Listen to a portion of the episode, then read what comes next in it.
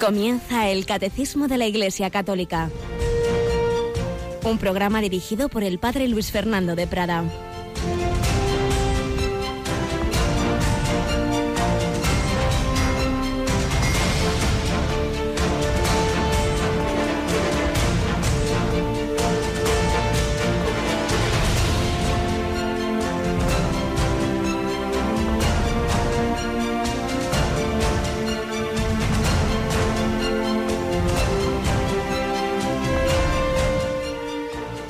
Alabados sean Jesús, María y José. Muy buenos días, muy querida familia de Radio María. Comenzamos este día que está justo a mitad del mes de noviembre, este mes que nos recuerda la vida eterna, 15 de noviembre, día de San Alberto Magno, santo y sabio maestro dominico, maestro ni más ni menos del que se considera el principal doctor de la Iglesia, el gran teólogo Santo Tomás de Aquino.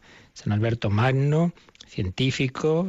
Felicitamos a, todos los de esa rama de, las ciencias, las facultades de tipo más ingenieros, la física, etcétera, porque San Alberto es uno de los maestros que enseñó algo fundamental en la doctrina de la Iglesia, que la fe y la razón no solo no se contradicen, sino que se ayudan mutuamente y que si es posible la ciencia es porque el mundo tiene un orden intrínseco que Dios ha puesto en, en, él y porque nos ha dado una inteligencia que es capaz de descubrir ese orden que una inteligencia previa eh, puso en este mundo. Es lo que recordaba con frecuencia Benedicto XVI que asombraba a Galileo, también a Einstein. Decía Einstein, lo más incomprensible del mundo es que sea tan comprensible. Y es que encontramos en ese mundo unas leyes que descubrimos nosotros con nuestra matemática, entonces resulta que nuestra inteligencia ve que ha habido algo, no sabe, el que no tiene fe no se explica por qué, porque el mundo se mueve según unas leyes que nuestra ciencia matemática ha descubierto. Claro, nosotros sí lo sabemos, porque hay una inteligencia previa al mundo y a nosotros que ha hecho ese mundo con ese orden. Bien, pues bajo ese patrocinio de San Alberto Magno comenzamos este día, este día en la semana en que se clausuraba el jubileo de la misericordia de las diócesis y se va a, a clausurar ya de manera universal el domingo que viene. Tenemos aquí con nosotros a Rocío García. Buenos días, Rocío. Buenos días, padre. El domingo no se jubila nadie. Me has pillado, ¿eh? El domingo se clausura el año jubilar de la misericordia. Bueno, pero las, todas esas palabras tienen la misma raíz. Por eso ha sido, ¿verdad? Júbilo, júbilo lleva a jubilarse, lleva a jubileo, jubileo. Mucha alegría de muchas personas que en este año han descubierto esa misericordia de Dios y nosotros vamos a retransmitir la Santa Misa de clausura definitiva de este jubileo, pero que tiene algo muy especial y es que en otros años jubilares se cerraba la puerta santa que se había abierto para el año, pero este, en este año no, es un signo de que sí, acaba el año como tal, este año jubilar, pero no termina, por supuesto que no, la misericordia de Dios. Aquí ahora tenemos esa Santa Misa desde la Plaza de San Pedro. A las 10 en punto vamos a comenzar esa retransmisión y se extenderá posiblemente pues hasta la hora del Ángelus. Pues eso es este domingo que viene, como las grandes, solemos hacer con todas las grandes celebraciones del Papa, pues ahí estará Radio María llevándos el sonido y si la técnica lo permite, que nunca se sabe, pero normalmente sí, también las imágenes a través de Internet. Y la verdad es que tenemos también que dar gracias a Dios y así lo hacemos constantemente porque no paramos de recibir testimonios de cómo a través de estas ondas esa misericordia de Dios toca los corazones. Precisamente en las lecturas de, hoy se nos habla de ese Jesús que entró en el corazón de Zaqueo, que ese corazón se convirtió trasplante de corazón de ser un ladrón a ser un hombre generoso que dice la mitad de mis bienes se la doy a los pobres y si de alguno me he aprovechado le restituiré cuatro veces más porque el Hijo del Hombre ha venido a buscar y a salvar lo que estaba perdido. Estaba perdido en Jericó ese hombre Zaqueo Jesús entró en su casa. También el Señor llama a cada una de nuestras puertas. Fijaos que dice la primera lectura, estoy a la puerta llamando. Si alguno oye y me abre, entraré y comeremos juntos. Jesús llama a la puerta de nuestro corazón A veces estamos alejados por graves pecados y otras veces estamos fríos, que también de ello nos habla esa primera lectura. Tú dices, soy rico, tengo reservas, nada me falta. Y sin embargo eres un desventurado y miserable, pobre, ciego y desnudo. Estás, estás tibio, ojalá fueras frío o caliente, pero como, como estás tibio, no eres ni frío ni caliente, voy a escupirte de mi boca. Palabras duras de Jesús, pero por supuesto siempre invitándonos a la conversión, porque precisamente porque te quiero, yo a los que amo, los reprendo y los corrijo. Sé ferviente y conviértate, que, conviértete que estoy a la puerta llamando. El Señor llamó a la puerta de Zaqueo, este se convirtió y Dios decía que nos alegra, claro, mucho el recibir tantos testimonios de personas que reciben esa llamada de Dios a través de estas ondas de la radio. El pasado viernes y sábado estaba un servidor con la responsable nacional de voluntariado en Valladolid y siempre esos viajes, ese contacto con los oyentes, pues es muy enriquecedor. En primer lugar estábamos con los voluntarios a los que felicitamos 15 años, el grupo de voluntarios en Valladolid. Pero luego, ¿qué de personas se me acercaron a dar gracias, desde las religiosas que atienden el Santuario Nacional de la Gran Promesa, que me decía una, mire, yo no tengo tiempo, pues no puedo por mi trabajo oír la radio, pero no sabe usted la de personas que se acercan aquí a decir que qué bien nos hace Radio María sacerdotes, como el propio que ha sido tantos años rector de ese santuario del Sagrado Corazón Don Vicente y que al que saludo porque seguramente nos estará escuchando ahora. Mondonazo de seglares, mayores, matrimonios. Estaba en el centro de espiritualidad un, grupo del camino haciendo su convivencia, o jóvenes como una chica que estaba en el coro en Belén. Pero lo que más me llamó la atención, me impresionó, es que el, el arzobispo de Valladolid, el cardenal Blázquez, también su obispo auxiliar, don Luis Argüello, los dos contaron aspectos concretos, incluso personales y familiares de, de, personas a las que hace bien la radio. Y concretamente el cardenal Blázquez nos dijo algo que no sabía. Cuando hace unos meses fallecía repentinamente el que había sido arzobispo de Valladolid, don José Delicado Baeza, fallecía de noche y le encontraron que estaba precisamente, moría escuchando Radio María. La tenía encendida al lado de su cama. Fue lo último que oyó este querido arzobispo. Pues demos gracias a Dios y a todos vosotros que hacéis posible día a día este milagro con tantas personas que se ofrecen como voluntarias. Ayer mismo recibía yo a otra persona que quiere colaborar desde su casa con tantísimas personas que rezan y nos ayudan con su oración y con tantas personas que ofrecen sus donativos. Sigue adelante este milagro de la Virgen, esta manera de anunciar la misericordia de Dios, esa misericordia que toca todos los corazones en todos los países, como vamos ahora a escuchar en nuestra primera sección testimonial.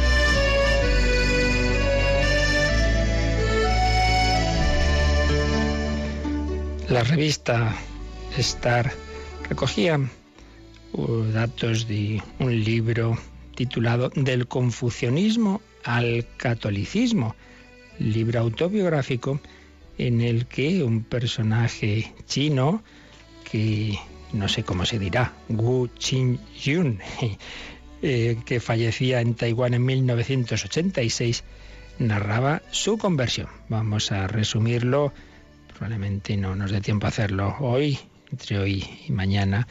Wu nació en 1899, en una familia que profesaba el confucianismo, la doctrina de Confucio. Tras sus primeros estudios en China, obtiene beca para estudiar en Estados Unidos, París y Berlín.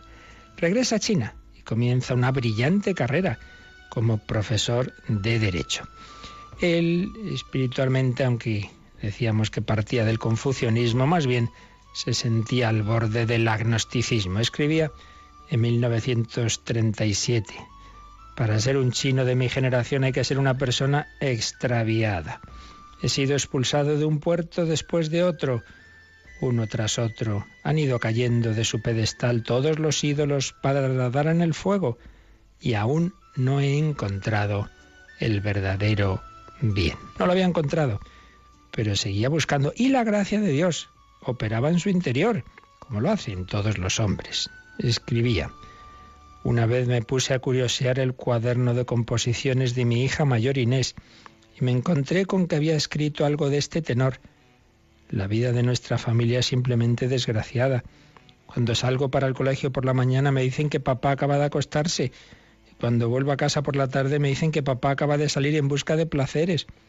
Y así, esta última temporada no he conseguido ni siquiera una mirada de mi padre. Mi madre se pasa llorando todo el día, Oh cielos, ¿por qué habré nacido en tal familia? Y comentaba a su padre, al leer estas líneas sentí que mi corazón se desgarraba con un pesar indescriptible, pero con todo no me decidí a enmendar mi vida. Pero seguía, seguía buscando y empieza a leer la Divina Comedia de Dante, que ya va tocando su corazón, le va haciendo pensar, pero ¿sabéis quién va a ser la figura clave en la mano que le va a conducir a la iglesia Santa Teresita, Teresa de Lisieux. Así lo narra Wu Qingyun. La primera vez que oí nombrar a Santa Teresa de Lisieux fue en casa de un amigo querido, el señor Joan Lía, católico muy celoso, quien me había ofrecido hospedaje durante el invierno de 1937. Ante todo, me sentí impresionado del fervor con que la familia rezaba el rosario. Un día a la vista de una, estampa de Santa Teresita pregunté a mi anfitrión, ¿es la Virgen María? Y me respondió, no, es la florecilla de Jesús. ¿Pero quién es esa florecilla de Jesús? ¿Cómo? ¿Aún no conoces a Santa Teresa de Lisieux? Entonces me entregó un folleto en francés sobre ella. Tuve el sentimiento indefinido de que aquellos pensamientos expresaban algunas de mis convicciones más profundas. Y me dije para mis adentros, si esta santa representa el catolicismo, no veo ninguna razón para no hacerme católico.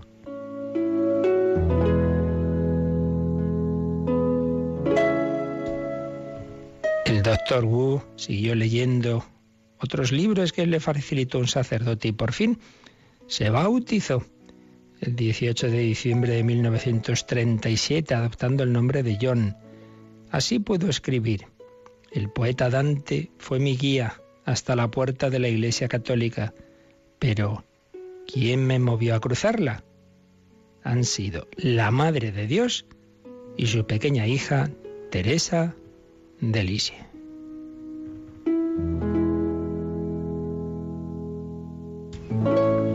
Fijaos qué impresionante pensar. Una niña que había ingresado en el Carmelo de Lisieux con 15 años, una vida humilde, sencilla, oculta, que le mandaron a escribir los recuerdos de su vida, su autobiografía Historia de un alma, el bien que ha hecho a millones de personas esa historia, instrumento de conversión, ella que tanto amaba las misiones.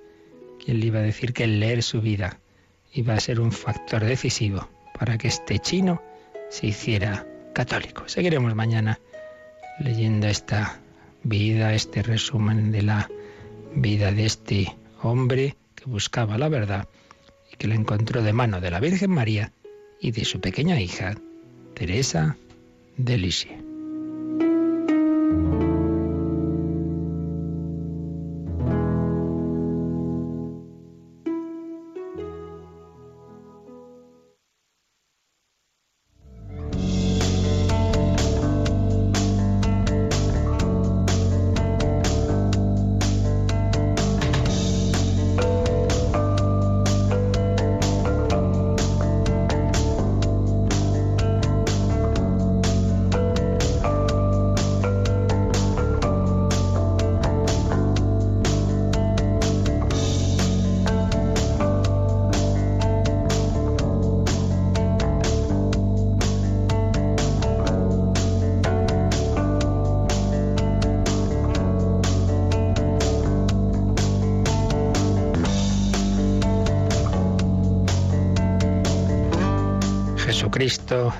Venido a salvarnos a todos, ha venido a dar sentido a todas nuestras vidas, vivió, sufrió, murió y resucitó por cada uno en particular, por este hombre del extremo oriente, por ti y por mí. Estábamos entrando en esa parte de la teología que se llama soteriología, que viene a ser la misma cristología, pero no fijándonos ya tanto en quién es ese Jesús, que ya lo hemos visto, ese su ser, su identidad, aunque vamos a insistir en ello, pero sí, sino más bien en su misión, en su acción, en su actividad, en lo que Jesús hizo para nuestra salvación. De ahí viene soteriología, de, de soter, salvador, la salvación, Estamos en este apartado que el Catecismo titula La muerte redentora de Cristo en el designio divino de salvación.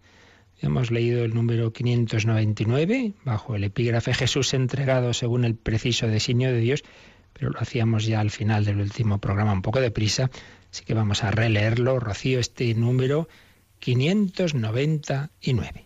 La muerte violenta de Jesús no fue fruto del azar en una desgraciada constelación de circunstancias.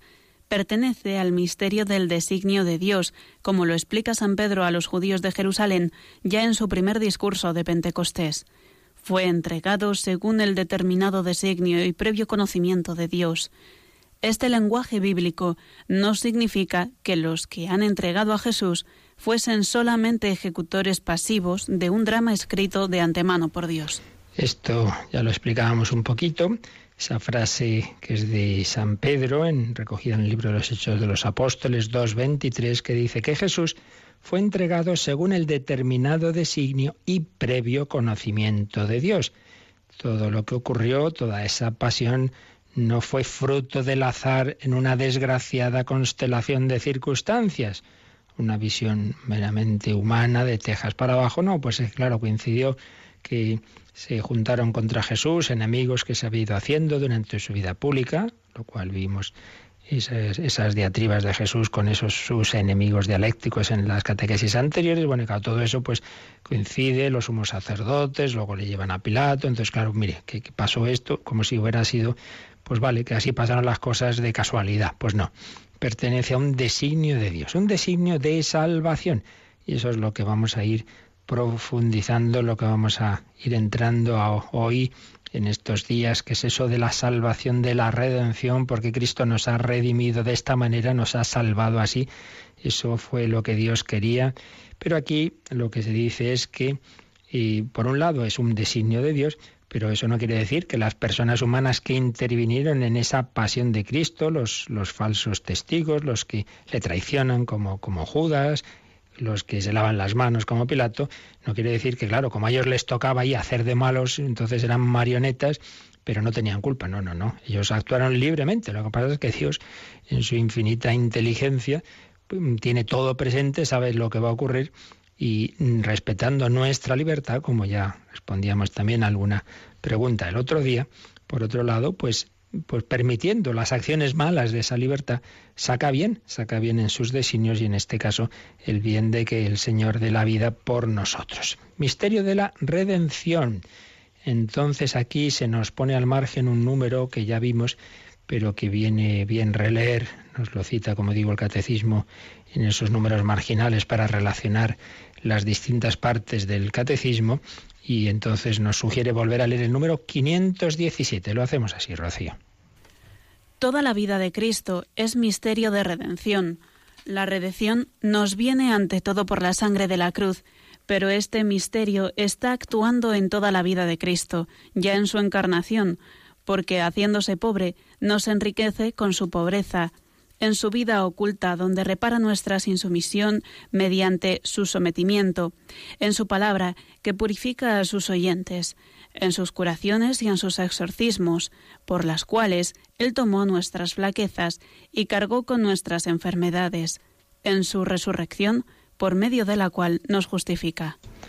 Como veis, este número, que es muy importante, este 517, nos dice que no solo, no solo el momento fundamental de la pasión, de la cruz, es el momento de salvación, sino toda la vida de Cristo. Es misterio de redención, es misterio que actúa desde la encarnación, porque a fin de cuentas la redención es que si los hombres, empezando por los primeros, que la Biblia llama Adán y Eva, si los hombres nos hemos separado de Dios diciendo no, no obedeciendo, la redención es que va a haber, va a haber un miembro de esta humanidad, un miembro que va a decir un sí continuado toda su vida, que va a reparar todos nuestros noes. Un hombre libre no es una mera amnistía general desde lo alto, sino uno de nosotros, un miembro de la humanidad, va a llevar una vida humana de amor obediencial al Padre, que va a reparar, como digo, todas nuestras desobediencias, todos nuestros noes. ¿Y cómo es posible que lo que hace un hombre compense lo que hacemos millones de hombres? Claro, pues porque ese hombre, sus acciones tienen un valor infinito porque el yo de ese ser humano es un yo divino, es una persona divina. Como ya explicábamos en su momento, y hoy repasaremos un poquito más. Y entonces todo lo que hace ese hombre, el hombre Cristo Jesús que dice San Pablo, desde el mero hecho ya de encarnarse en el seno de María y luego pues toda esa vida oculta, eh, la infancia, la juventud, todo lo que va haciendo, pues entra en esa, en esa salvación, en ese mostrarnos una vida humana en amor al Padre y en ofrecerla, ofrecerla en reparación por nuestros pecados. Ciertamente, donde ese ofrecimiento llega al máximo, lógicamente es cuando ya se entrega la vida como tal, en la pasión. Por eso empieza este número 517 recordando que la redención viene ante todo por la sangre de la cruz. Vienen ahí varias citas de San Pablo, de San Pedro, pero en realidad este misterio está actuando en toda la vida de Cristo. Jesús repara nuestra insumisión mediante su sometimiento. Jesús asume nuestras flaquezas y enfermedades, Mateo 8, 17, que a su vez se refiere al profeta Isaías, capítulo 53, el cuarto cántico del siervo de Yahvé, y todo ello culmina en la resurrección. Misterio de redención. Bueno, pues vamos a profundizar en esto porque es realmente importantísimo, importantísimo y en estos tiempos pues muchas veces discutido y por eso vamos a intentar profundizar. Decíamos que podemos distinguir en la, en la cristología pues lo que es la, propiamente la cristología, es decir, el conocer quién es ese Jesús, la identidad de Jesús, que veíamos en un bloque anterior de catequesis, que recordáis que la tenemos todas ellas recopiladas para que podáis profundizar en ellas oyendo esos DVDs. La cristología, que se resume en esas afirmaciones que fueron perfilando los grandes primeros concilios de la Iglesia, Nicea, eh, Éfeso, Constantinopla, Calcedonia, etcétera a saber que Jesús es un único sujeto, un yo, un yo divino, una persona divina, pero en dos naturalezas, divina y humana. Dios y hombre verdadero, pero un único sujeto, un único yo, una única persona, la segunda de la Trinidad, pero el que era eterno, el que era Dios desde siempre, y se hace hombre, entra en el tiempo y desde hace pues unos 20 siglos tiene también esa naturaleza humana, por tanto tiene un conocimiento humano y uno divino, una voluntad humana y una divina. Memoria solo humana, porque en cuanto Dios no la necesita, todo lo tiene presente. Eh, el misterio de Cristo. Pero ese, ese misterio de Cristo, Cristo ha venido con una misión. Es la misión de nuestra redención, de nuestra salvación. Y eso es lo que llamamos la soteriología. Pues bien, señalan los autores y los diversos documentos de la Iglesia que, ambos, aspectos están íntimamente unidos en positivo y en negativo. Quiero decir que si tenemos una recta concepción del misterio de Cristo, también lo tenemos de, de, la salvación y viceversa. Si nos equivocamos en la cristología, también solemos tener errores en la, en la concepción de la salvación en la soteriología. Y una versión reductiva de la soteriología normalmente presupone también una versión reductiva de la cristología vamos a ver cómo este es un tema que, por supuesto, siempre desde los principios, pues los, los dos aspectos han sido afirmados por la Iglesia y negados por muchas teorías eh, desde muy diversos ámbitos. El cardenal Sembon en su Cristología pues nos lo dice y lo resumimos ahora, como en el centro de la fe cristiana, pues claro, siempre estuvo ese misterio de la cruz. Eh, lo dirá San Pablo, y anuncio a Cristo y a este crucificado es algo central. Recordad lo que decimos al rezar el Via Crucis. Te adoramos, oh Cristo, y te bendecimos porque por tu santa cruz redimiste al mundo. La fe cristiana, recuerda, Carnal Sembor se basa por una parte en que todos los hombres necesitamos ser salvados, todos tenemos necesidad de salvación y redención, y por otra parte, en que esa salvación, esa redención, se fundamentan en la cruz de Cristo. Cristo la nos las ha conseguido, esa salvación y redención yo he ofrecido a todos los hombres, pero ¿cómo puede alguien ponerse en mi lugar? Eso de redimirme, la redención ha sido siempre cuestionada, muy distintas variantes. Por ejemplo, la redención no es necesaria, no es necesaria que alguien me salve desde fuera. Ya nos salvamos nosotros mismos. Esto ya muy antiguo, ¿eh? Aunque esto tiene hoy una versión de la autosuficiencia moderna, de las ideologías del progreso que se suelen llamar. Sin embargo, pues hay una versión de esto antiquísima, de las primeras herejías, la gnosis, los gnósticos, no agnósticos, sino gnósticos, esos que por diversas eh, filosofías del, del, momento de los primeros siglos de la Iglesia decían que en realidad todos llevamos dentro una especie de yo divino, yo divino que tenemos que descubrir en nosotros.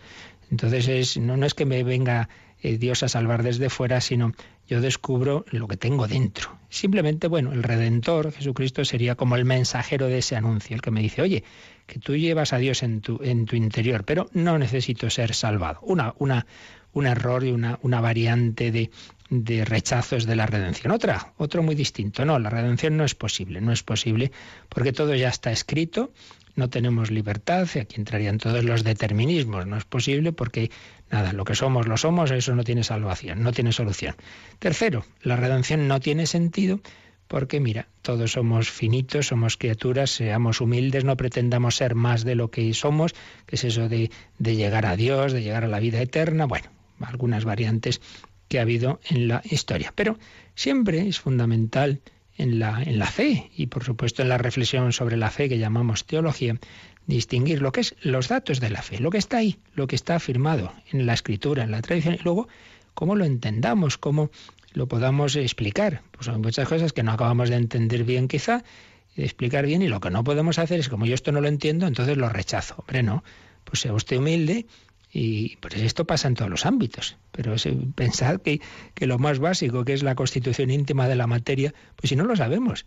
Y me hace gracia cuando estudiábamos el bachillerato que si los, el núcleo, los protones, los neutrones, bueno, van cambiando los años y cada vez se descubren otras cosas. Si es que no acabamos de saber ni lo más elemental misterios de, la materia. Bueno, si no entendemos la materia, vamos a entender a Dios y la libertad y cómo se... Pues hombre, no, no sea usted pretender que la realidad es lo que usted entra en su cabeza. Quiero decir que lo que no podemos es que porque algo no acabo yo de entenderlo, pues ala, lo niego. Pues mire, pues seguiremos profundizando en ello porque Dios quiere que reflexionemos, la fe no va contra la razón, sino todo lo contrario, pero eso no quiere decir que, solo es verdadero lo que yo entiendo bien, lo que entra en mi cabeza. No podemos negar el dato.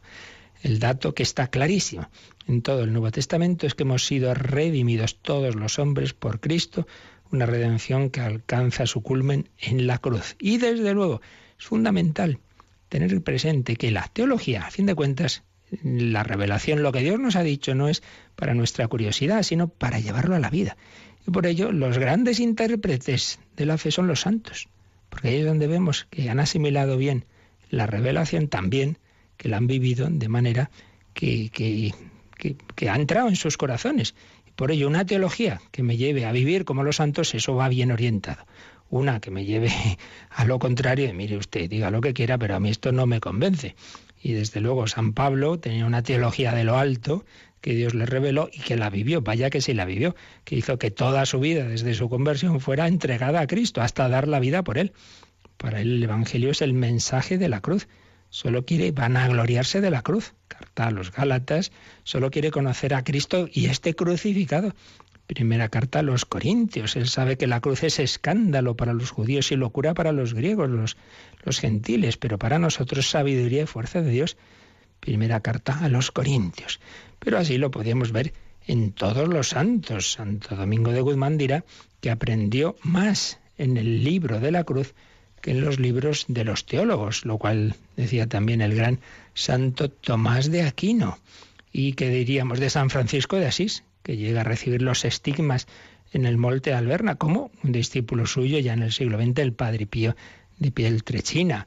San Buenaventura, Edith Stein, esta judía conversa al cristianismo, pues cómo se fija en la cruz, en la cruz, en la palabra de la cruz. No, no podemos olvidar este dato fundamental.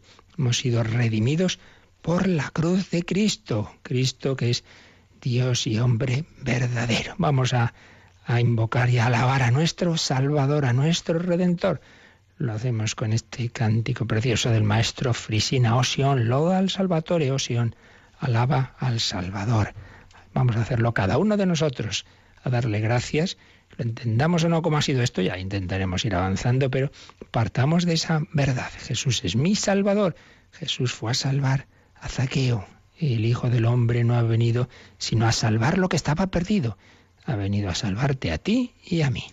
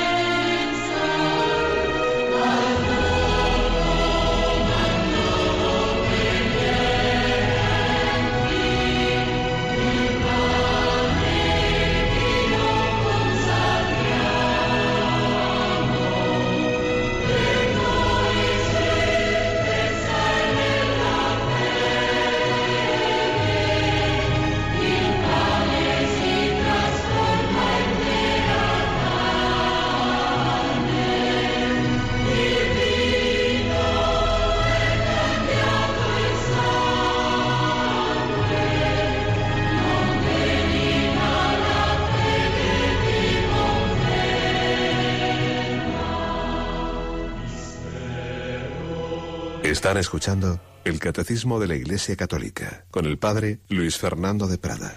Sí, alabemos a nuestro Salvador. Yo os decía que hay una íntima relación entre entender bien o mal el misterio de quién es Jesucristo, la identidad de Jesucristo, la cristología y de entender bien o mal su obra redentora, la salvación. Así, en, en esquema y en síntesis, tenemos claro que Jesucristo es Dios y hombre, una persona en dos naturalezas.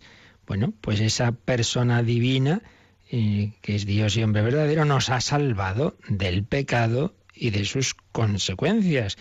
Nuestros pecados no tienen la última palabra. Podemos ser perdonados, reconciliados con Dios y las consecuencias del pecado, el vivir el sufrimiento de una manera desesperada y la muerte como si fuera lo último, pues no. Todo ello ha sido redimido, Jesús ha sufrido y ha muerto, pero para abrirnos la puerta a la resurrección.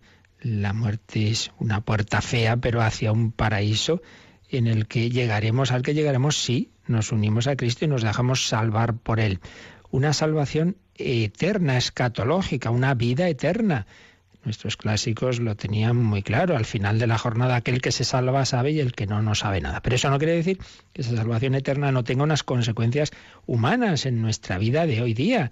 A nivel psicológico diríamos el ser felices ya aquí, en medio del, del dolor y las dificultades, pero con esa felicidad honda de saberme amado, de saber que mi vida tiene sentido, de saber que mi dolor tiene una fecundidad, de saber que la muerte es la puerta hacia la vida eterna, etcétera. Pero también consecuencias sociales, porque si nos dejamos cambiar por Jesucristo, bueno, lo de Zaqueo se encuentra con Cristo y desde ese momento eh, la mitad de mis bienes a los pobres y si alguno he defraudado le daré cuatro veces más.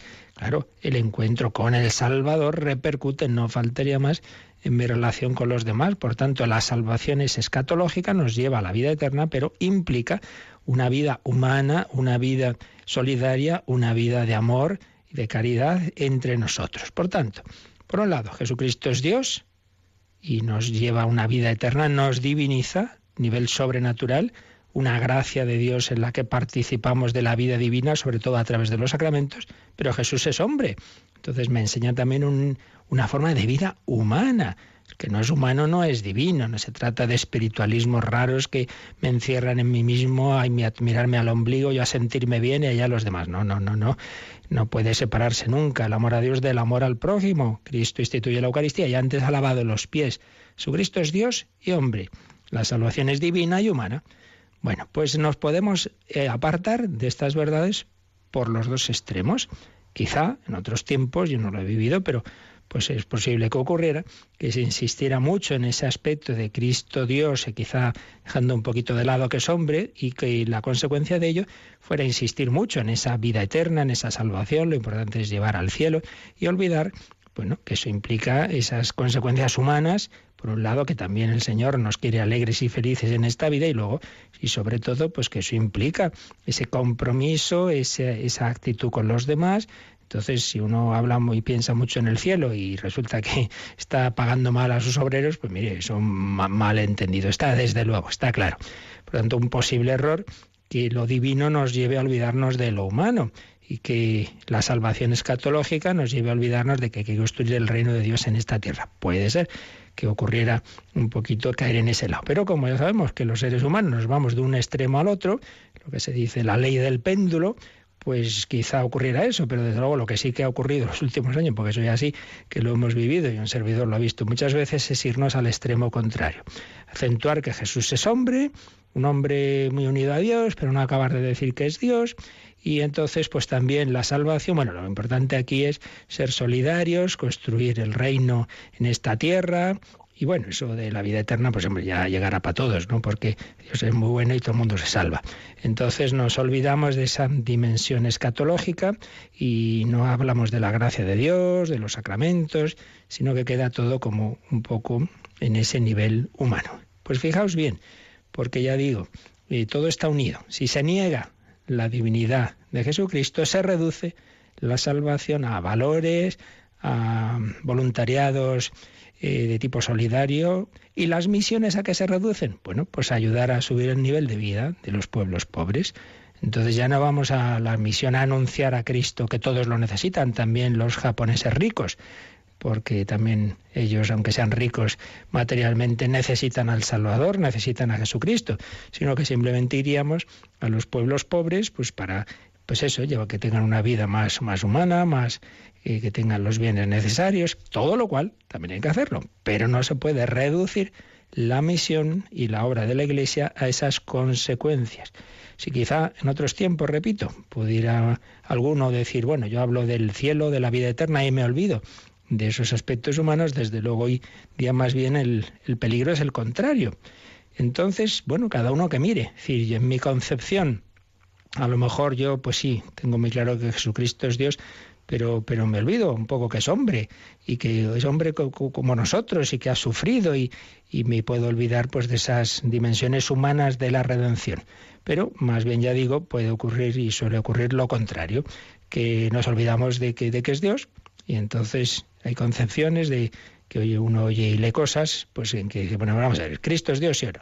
Y, y, y, no se acaba de afirmar, o incluso se niega explícitamente, y bueno, es hombre muy especial, el gran maestro, el, el profeta, eh, entonces nos olvidamos de, su divinidad y entonces pues también eh, se reduce la acción pastoral, entonces a veces en colegios, ¿no? Colegios religiosos, pues en los que eh, si se llevan las cosas bien, pues se fomentan los sacramentos, la confesión, la comunión, la oración y, por supuesto, los voluntariados, las obras sociales, etcétera. Pero si eso no está bien planteado, se queda solo en lo último. Se queda solo las actividades en las de tipo social, en las de las obras solidarias, que repito, son muy importantes, pero si solo se queda en eso, entonces ¿dónde está lo específico del cristianismo? Eso puede hacerlo cualquier ONG.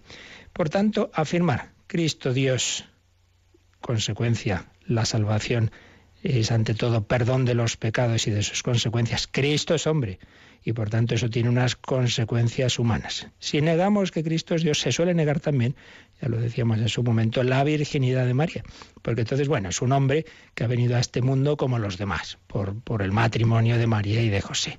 Esto también entra, ¿no? Relacionemos las verdades y los errores. Negar la divinidad de Cristo suele implicar negar, bueno, siempre yo creo, negar la concepción virginal de María y reducir la salvación a lo meramente humano. Y entonces Cristo es un gran maestro o un revolucionario incluso en las líneas extremas de cierta teología de la liberación, pues nada, es un líder revolucionario que murió por oponerse a los poderes fácticos de su tiempo. Y ese es un, extremo en el que podemos caer. También puede, podemos caer en el contrario, ¿no? Como decía, un espiritualismo desencarnado que olvide que, vivimos en este mundo y que, hay que llevar a la vida social todas las verdades de, la fe eh, y sus implicaciones en, la caridad y en el amor al prójimo. De todo esto, la Iglesia, que en muchísimos documentos ha ido hablando, según la época, pues acentuando las verdades que se estaban olvidando más. En documentos universales, muy, pues muy importante el que se publicó en el jubileo del año 2000, precisamente ese jubileo en el que se recordaba que Jesucristo es el único Salvador ayer, hoy y siempre, se publicó el documento Dominus, Dominus Jesus, el Señor Jesús, único Salvador. Lo iremos viendo y recordando en estos, en estos días. Pero también la Conferencia Episcopal Española ha tenido dos documentos muy importantes. Uno, en el 2006, el año 2006, Teología y Secularización en España, a los 40 años de la clausura del Concilio Vaticano II. De este documento hablamos ya cuando estábamos exponiendo la revelación y también la cristología. Pero lo podemos recordar aquí cuando habla de cristología y soteriología. Vamos a, ver lo que nos da tiempo a decir ahora. Y luego, un documento mucho más reciente que, que en Radio María recordaréis que presentaron hace poco pues dos obispos, y los dos expertos en cristología, don Demetrio Fernández, obispo de Córdoba, y don José Rico Pavés, obispo auxiliar de Getafe, el documento publicado teóricamente se, vamos, teóricamente se aprobó el 21 de abril de 2016, pero se hizo público unos meses después el documento titulado Jesucristo, Salvador del hombre y esperanza del mundo.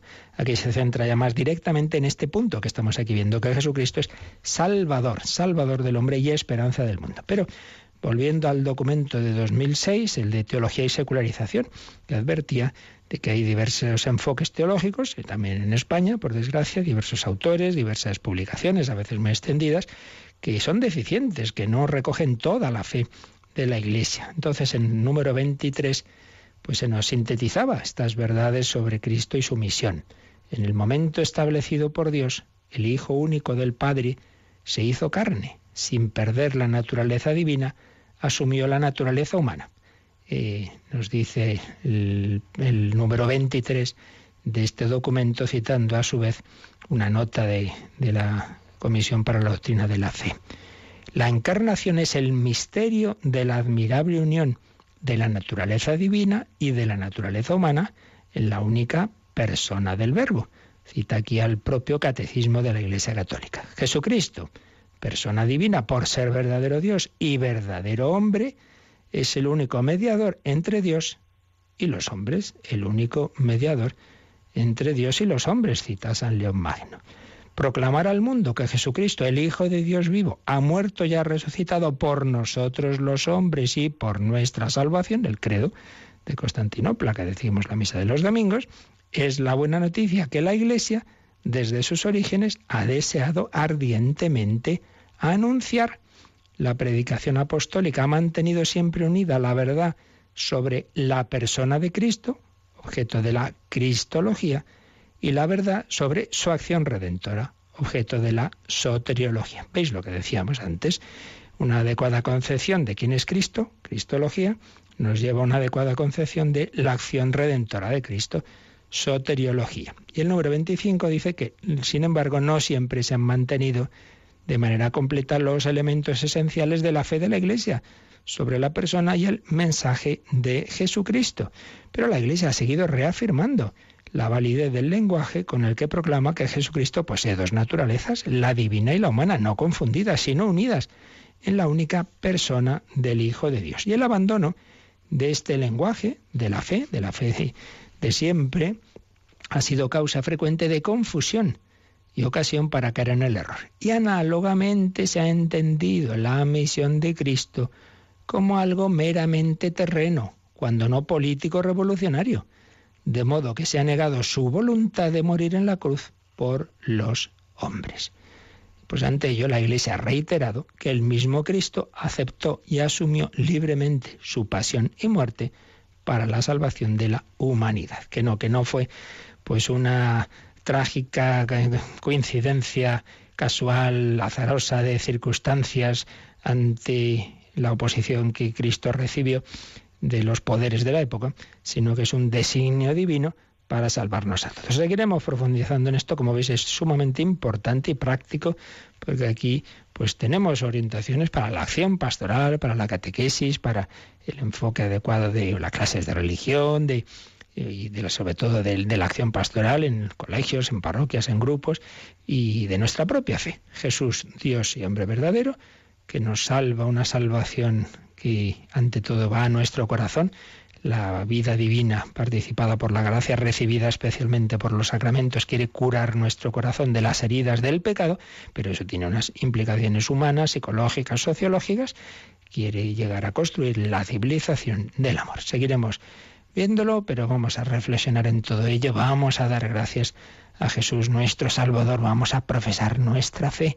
Sí, sí, creo, creo en ese Dios, Padre, Hijo y Espíritu Santo, creo en ese Jesús que se ha hecho hombre para salvarnos. Y mientras lo rezamos y meditamos, también vamos a responder algunas preguntas que teníamos pendientes y a las que podáis hacer ahora, como se nos va a recordar. Participa en el programa con tus preguntas y dudas.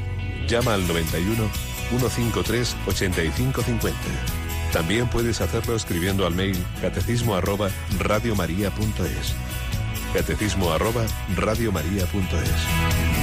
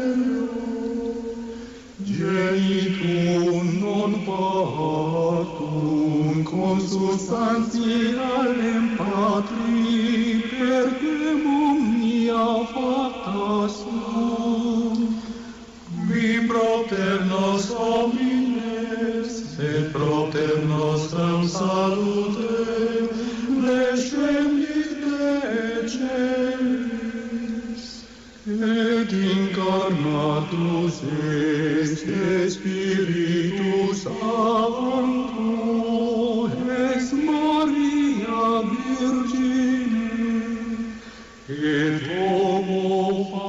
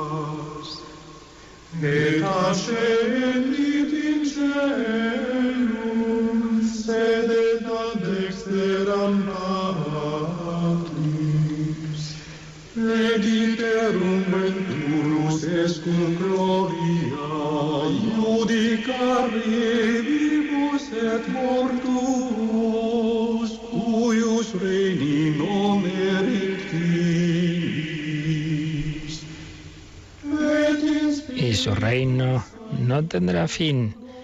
El Hijo de Dios, hecho hombre para salvarnos, llevarnos a ese reino. Bueno, Rocío, creo, teníamos alguna pregunta pendiente que no nos dio tiempo el otro día, ¿verdad?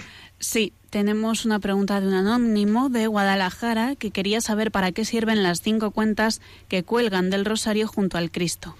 Bueno, si digo la verdad, no es algo que esté clarísimo, porque eso no son temas que la Iglesia, digamos, diga, hay que rezar eh, de tal forma lo que se nos dice del rosario es lo que son los misterios, los 20 misterios, el Padre Nuestro, las 10 Ave Marías, el Gloria, eso es lo esencial. Luego ya una serie de cosas que han ido entrando en la, en la historia de la espiritualidad y no siempre está muy claro exactamente a qué se refieren.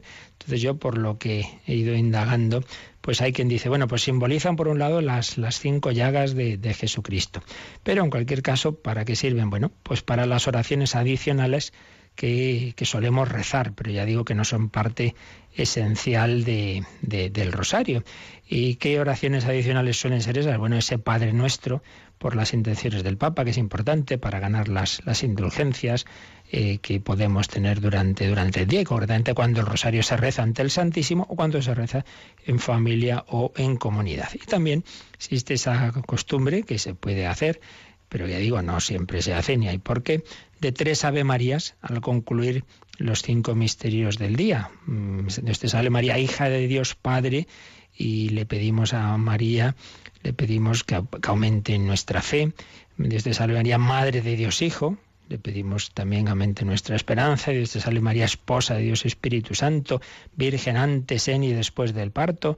En fin, distintos aspectos que, que podemos, que podemos eh, añadir al rosario, pero hay que tener cuidado también eh, de no empezar a añadir muchas cosas, porque como decía una vez un, niño de una familia, no, o sea, a mí me parece bien rezar el rosario, pero es que rezamos casi dos rosarios, porque luego, y ahora por esto, y por los difuntos, que está muy bien, pero también por los que les pasa esto y por lo que les pasa lo otro, y ya añadía una broma, dice, por los que tienen obreros en su casa y por lo bueno, pues entonces ya a veces nos, nos vamos ya un poco, un poco de, de exagerando por las muchas cosas que se pueden añadir. Pero en cualquier caso, por ahí viene un poquito la cosa. Teníamos otra pendiente, me decías, ¿verdad? María de Pamplona preguntaba, como estamos en noviembre y su marido había fallecido el día 2, quería saber si la siguiente oración es efectiva. Padre mío, te amamos, te pedimos perdón y te damos gracias. Que conste para toda la eternidad, Padre mío. Bueno, en, en, esto ya no, no digo esta oración en concreto, toda oración, toda oración, no faltaría más. Toda oración que, que sea conforme a la fe es buena. Eh, pero no hay que pensar que una oración es que es más efectiva porque digo tales palabras a tales otras, ya nos dice el Señor, ¿no?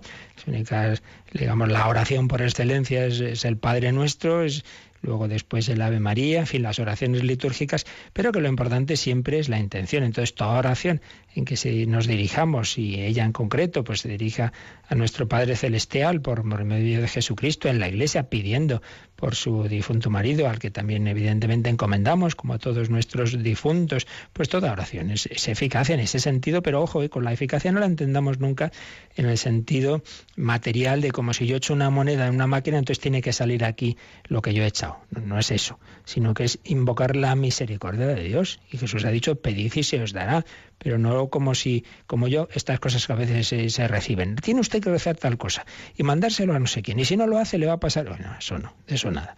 No hay que caer en como si la oración fuera una especie de, de acto así supersticioso que, que haciéndolo ocurre no sé qué cosa, sino que es invocar, invocar como un, un, un, hijo, pues acude y pide a sus padres. Entonces, que no hay que preocuparse tanto de, de, las palabras, de las fórmulas, aunque repito, por supuesto, hay oraciones vocales sumamente aconsejadas, incluso indulgenciadas, ¿no? Eh, pero, pero lo principal es la actitud del, del corazón. ¿Tenías alguna pregunta más? Sí, un oyente nos pedía que le recordásemos los títulos de los documentos de la conferencia episcopal que ha mencionado. Muy bien, pues sí, además ambos, todos los documentos hoy día es muy fácil, sin necesidad incluso de comprarlos, pues el que se maneja en Internet, en, si son documentos de la Iglesia Universal, pues en la página del Vaticano, www.vatican.va, y si son de la conferencia episcopal, pues en la página de la conferencia episcopal. Bueno, pues eran Teología y Secularización en España a los 40 años de la clausura del Concilio Vaticano II, una instrucción pastoral del 30 de marzo de 2006, 30 de marzo de 2006. Y luego, el más reciente, título muy bonito, Jesucristo, Salvador del hombre y esperanza del mundo. Instrucción pastoral sobre la persona de Cristo y su misión de 21 de abril de 2016. Ambos, ya digo, el texto se puede encontrar en la página web de la Conferencia Episcopal y, por cierto, Rocío, también quien quiera puede volver a escuchar la explicación que en tres espacios que de esta hora del catecismo hicieron Monseñor Demetrio Fernández y don José Rico Pavés, en qué sitio de nuestra página web pueden volver a, pueden bajarse esos, esos programas en que se explicó este documento. Pues entrando en www.radiomaria.es acceden a la sección de podcast y ahí está en documentos. Eh, hay un apartadito, en efecto, documentos de la Iglesia, ¿verdad? Y ahí es donde, donde pueden encontrar estos programas especiales que se han dedicado a algunos de estos documentos. Y rápidamente me parece que tienes otra pregunta y alguna de correo la dejamos para mañana. Jesús nos ha llamado para que le expliquemos muy rápido si una persona que va a juicio puede prometer en lugar de jurar sobre la Biblia. Mm, bueno, incluso puede jurar, porque lo que dice el segundo mandamiento es no tomarás el nombre de Dios en vano, es que uno no empiece a usar el nombre de Dios para tonterías. Pero hombre, si es en un juicio y una persona es católica, pues igual que cuando eh, asume un cargo público, un ministro, lo que sea, puede jurar porque él tiene esa fe en Dios, no es, no es nada malo el que en un juicio, en una cosa seria, evidentemente con intención de hacerlo como se debe hacer, decir la verdad, etcétera, uno puede jurar. Que también puede prometer, yo desde el punto de vista moral, por supuesto que puede. Eh, por poder, pues porque no va a poder. Prometer por sonor no, no es algo malo, salvo que eso implicara una especie de decir como que fuera a decir, como yo no creo en Dios, entonces prometo, pero no creo que esté implícito eso, ya desde el punto de vista legal, etcétera, y ya no puedo responder. Eso ya no, no sé, pero vamos, entiendo que sí. Si hoy día se deja elegir entre jurar y prometer, si esa promesa no es porque, porque sea como una falta de, de, publicar, digamos, de hacer público el testimonio, si no es por eso, pues eh, no veo que hubiera problema en que uno prefiera prometer, pero repito, tampoco hay, hay ningún inconveniente en jurar en ese tipo de momentos solemnes. Muy bien, pues seguiremos hablando de esto tan importante, la salvación, la redención. Teníamos pendiente algún correo que no nos ha dado tiempo, pero ya lo haremos si Dios quiere. Pedimos al Señor su bendición. La bendición de Dios Todopoderoso, Padre, Hijo y Espíritu Santo, descienda sobre vosotros. Alabado sea Jesucristo nuestro Redentor.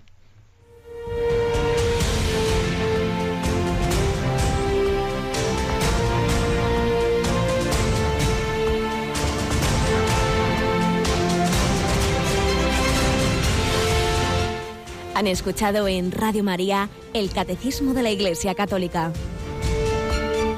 Un programa dirigido por el Padre Luis Fernando de Prada.